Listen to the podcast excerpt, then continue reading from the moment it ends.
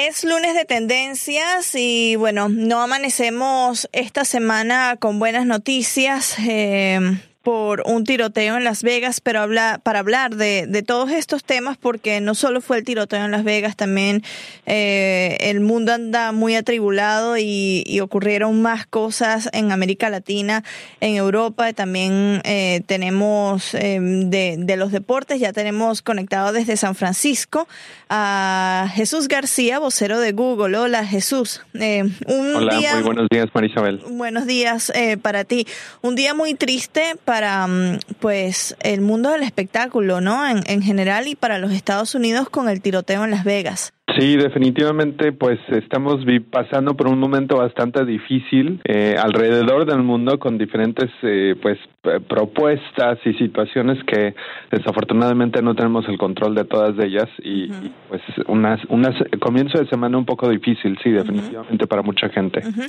El tema más eh, más visto, imagino que la mañana de este lunes eh, es precisamente este tiroteo en un concierto de música country en Las Vegas, Nevada, ¿cierto? Así es, este, hasta ahora lo que sabemos es de que un hombre mató a tiros hace, eh, bueno, aproximadamente una hora sabíamos que eran 50 personas, ahora estoy viendo un reporte de 58 uh -huh, personas, uh -huh. uh, entre, entre 400 heridos en este concierto. -huh. eh, a, aparentemente la policía informó que encontró muerto al principal sospechoso del ataque, un hombre uh, de nombre Steven Paddock, uh, que disparó con armas uh, automáticas desde el piso 32 de un hotel en Las Vegas.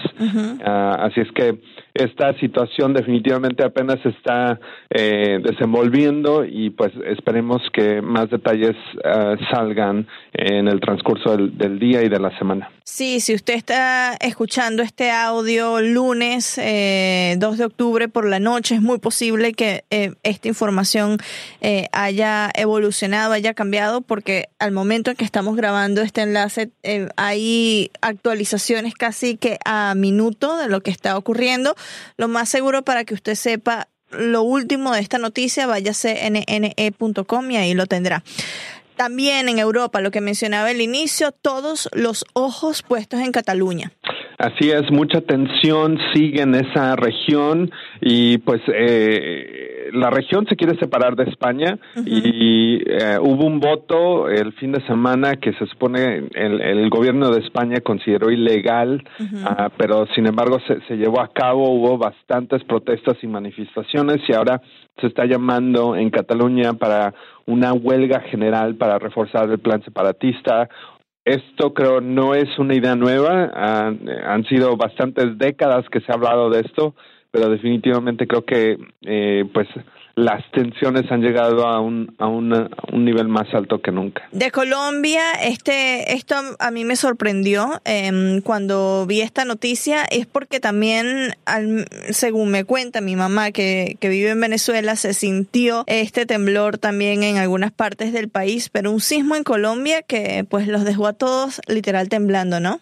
Sí, este fue un uh, sismo de 5.7 grados de magnitud que se sintió aproximadamente a las 8:35 pm de este sábado pasado en gran parte de Colombia, incluso como acabas de mencionar, se llegó a sentir en partes de Venezuela, así es que mucha gente estuvo buscando información sobre esto. Uh -huh. El movimiento se originó en el norte de Santander. Uh, pero pues llegó a bastantes a bastantes regiones de Colombia y, y sorprendió a muchos. Uh -huh. Otro tema global, tenemos muchos temas globales y, y bueno, cómo no, eh, pasó de todo eh, la semana pasada, bueno, todo septiembre, digo yo. Pero otro tema que enlutece el mundo del entretenimiento en Estados Unidos es la muerte de Hugh Hefner. ¿Cómo reaccionaron los medios a nivel global y, y las búsquedas eh, en los buscadores de Google? ¿Cómo se reflejaron? ¿Qué es lo que más buscó la gente? Bueno, eh, lo sorprendente de él, que yo para mí personalmente no sabía que tenía 91 años de edad. Uh -huh. eh, sin embargo, pues eh, vivió una, una vida bastante plena. También a mucha gente estuvo buscando la historia de, de la revista de Playboy, que uh -huh. fue el, el, fundador de ella, y estuvo 64 años al mando de esta revista. Así es que imagínate 64. Si ahí haces la... la Ni siquiera la, tu edad la mía la, junta, ¿no? El, o no, tal vez cálculo. sí.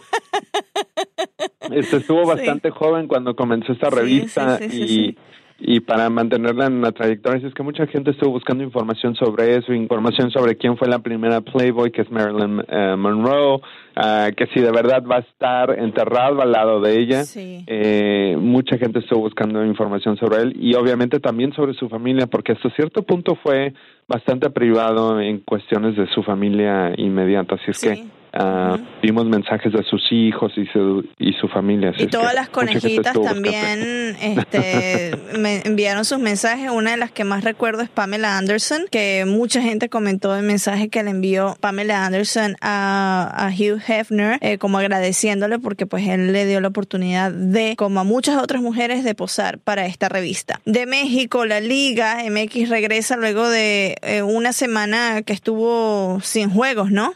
Por lo del terremoto. Así es, la Liga MX de nuevo de alta tendencia en México, así es que tuvo un fin de semana bastante ocupado. Ah, después del terremoto en la Ciudad de México sí hubo una eh, demora de los partidos, pero para ver todos, que son demasiados, puedes buscar en Google Liga MX y vas a ver el tablero completo de los juegos de este último fin de semana y los que vienen ya para la próxima, incluyendo detalles sobre América contra Toluca y Cruz Azul contra Pumas. Sí, no podemos aquí decirlos todos porque si no este audio se nos va hasta 20 minutos.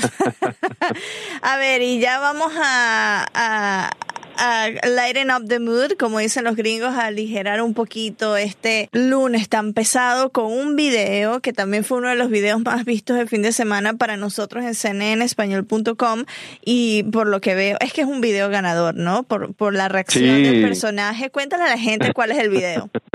El personaje, pues digo yo. Bueno, es muy importante este personaje. El video eh, es de una pequeña que está, de hecho no sé si es un partido de fútbol o, o de o de o de tenis. o de rugby, ah, de rugby uh, pero eh, está una pequeña sentada al lado del príncipe Harry. Y el príncipe Harry tiene eh, pues palomitas que está comiendo y la pequeña se empieza a robar las palomitas del príncipe Harry. Uh, así es que mucha gente estuvo buscando ese ese video. Tiene 14.8 millones de vistas eh, hay varias versiones de él pero específicamente lo que me llamó la atención hablando siguiendo el tema de la semana pasada de canales de YouTube que no sabíamos que existían. Hay un canal de la familia real en YouTube que ah, tiene más de 102 millones, a miles de, suscriptores. Así que si eres fanático de la familia real y no te quieres perder el próximo video del príncipe Harry, tal vez eh, deberías de suscribirte a este canal. Oye, yo no sabía que ellos tenían un canal de YouTube. Sabía que tenían Instagram y lo descubrí con la boda de Guillermo, que tenía un Instagram. Pero no bueno, creo que no es un, un canal oficial, es de fanáticos, pero definitivamente. Ah, no, pero igual ya lo voy a seguir. ya voy a ir a seguirlo porque, bueno, este, no es secreto para nadie que esta realeza, la británica, es una de, las más, de las más seguidas. Eh, en todo el mundo. Así que bueno, a mí me encantó ese video, la reacción del príncipe Enrique es adorable, como pues le hace las caras, le quita, no le quiero adelantar mucho a la gente para que vaya y lo vea. Y se llama Sneaky Toddler Steals Prince Harry's Popcorn o Pequeño se roba las palomitas del príncipe Harry. Sí, ahí busquen lo que lo va a ver por toda parte seguro en YouTube, pero busquen que tiene 14.8 o más de 14 millones de reproducciones y ese lo van a encontrar.